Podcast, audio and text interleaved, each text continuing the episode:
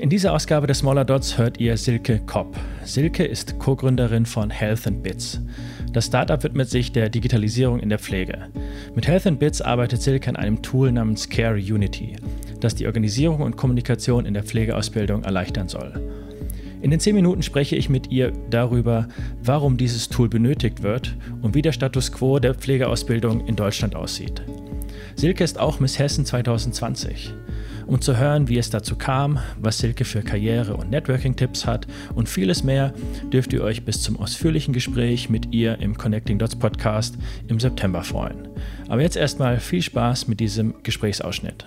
Kannst du uns was zu dem Startup sagen? Was ist so die, die Idee davon? Von Health and Bits, richtig? Ja.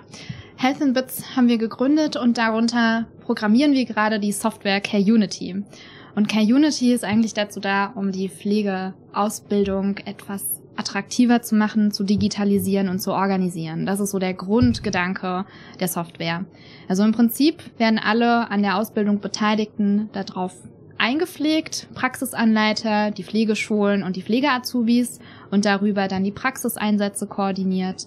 Leistungsbeurteilung, Kompetenzbeurteilung finden statt, können Praxisanleiter digital ablegen, Pflegeazubis können darauf zugreifen, es sehen, eventuell kriegen sie Ratschläge, wie sie sich vorbereiten können und, und, und. Also das ist so der Kern.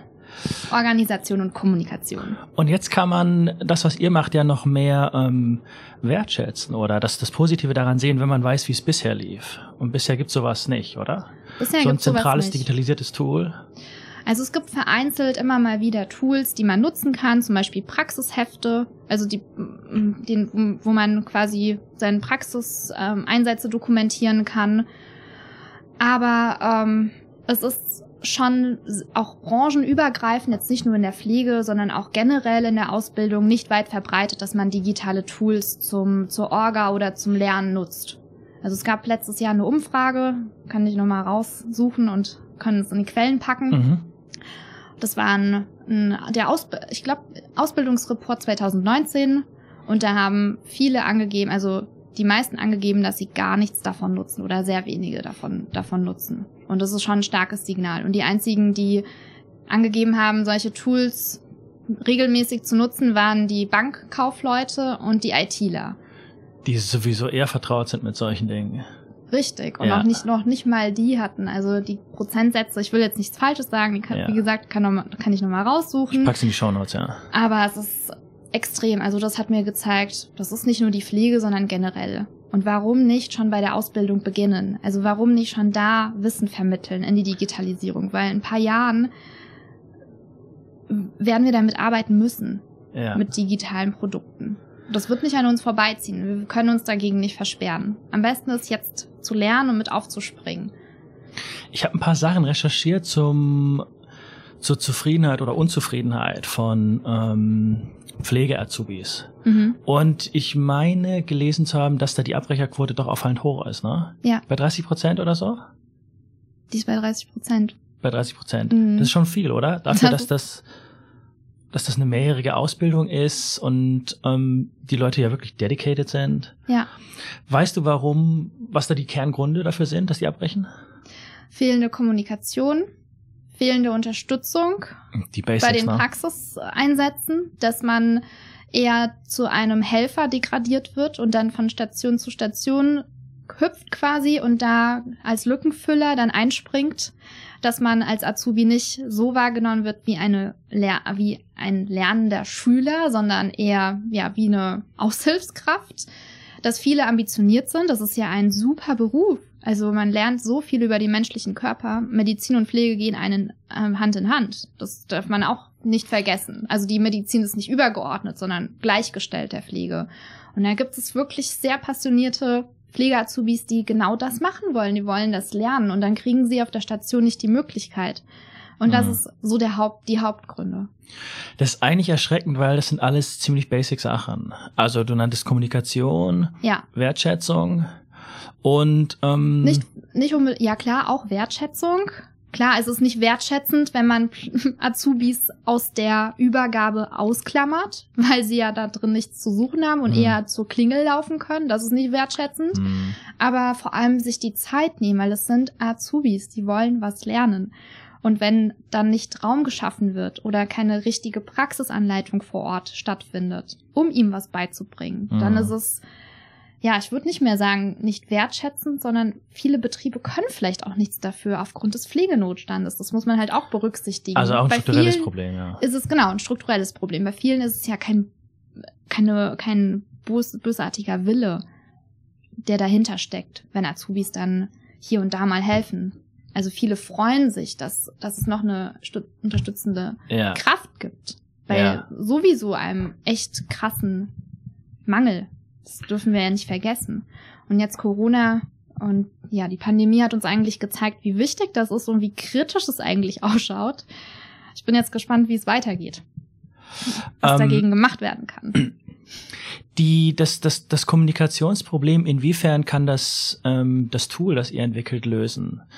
Also funktioniert das so, dass alle Beteiligten darauf zugreifen Ja. und eindeutig die gleichen Informationen haben? Richtig. Ich kann mir vorstellen, dass wenn die, wenn die arbeiten und es da verschiedene Einheiten und so weiter gibt, dass da vielleicht auch ein Problem wie ähm, wann findet wo die nächste Stunde oder Prüfung statt. Also dass da auch Ja. dass da auch organisationelle Schwierigkeiten auftreten können, wenn man gar nicht richtig miteinander kommunizieren kann. Und das soll euer Tool erleichtern, richtig?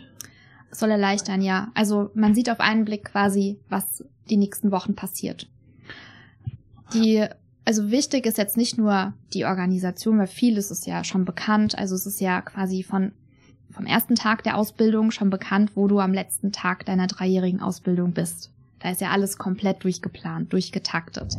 Aber es ist schon mal hilfreich, mal eine Info zu bekommen. Hier findet der nächste Praxiseinsatz statt und auch die Termine mit dem Praxisanleiter vor Ort, dass da eine Verbindlichkeit steht und festgesetzt wird, dass es dann nicht plötzlich heißen kann, oh, äh, heute hat sich Frau Müller krank gemeldet und du springst jetzt ein und machst die Hälfte ihrer Tätigkeiten, sondern dass man dann darauf besteht und da die Verbindlichkeit geschaffen ist, auch mal vielleicht dann, wenn es wirklich nicht klappt, einen Ersatztermin schafft. Aber schon mal das, dass es dokumentiert ist und dass man darüber sich absprechen kann und der Schüler dann auch ein bisschen Macht an die Hand bekommt, ein bisschen empowered wird. Mhm. Und wie bist du ursprünglich auf dieses Problem überhaupt aufmerksam geworden? Durch Zufall. Ach, okay. Wirklich durch Zufall.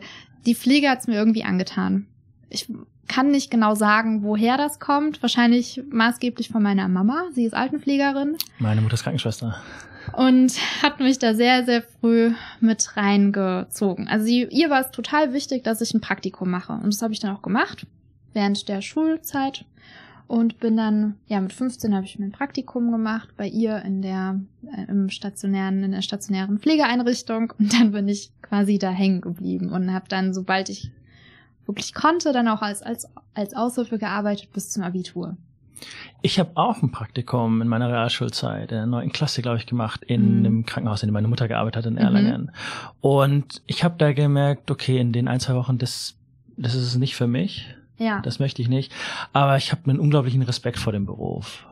ja, Und, und weiß es sehr viel mehr zu schätzen. Also irgendwie hat's mich, hat's mir ähm, charakterlich und so für meinen Hor Horizont was, was gebracht, was gegeben. ja. Ja. Es ist, du arbeitest mit Menschen, die total verletzlich sind, also in der verletzlichsten Lage.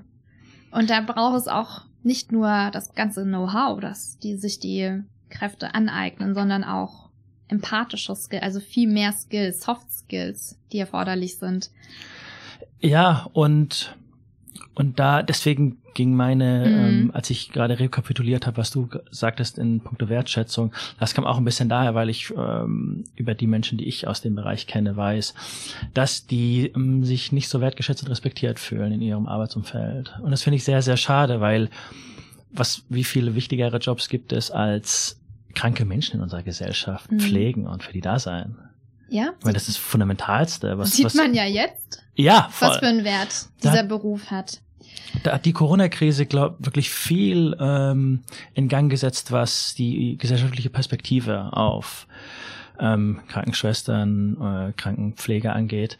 Aber wenn ich ehrlich sein darf, bin ich da manchmal ein bisschen pessimistisch, weil wir haben auch aus vergangenen Krisen Dinge gelernt, mhm. die nach ein paar Jahren wieder vergessen wurden.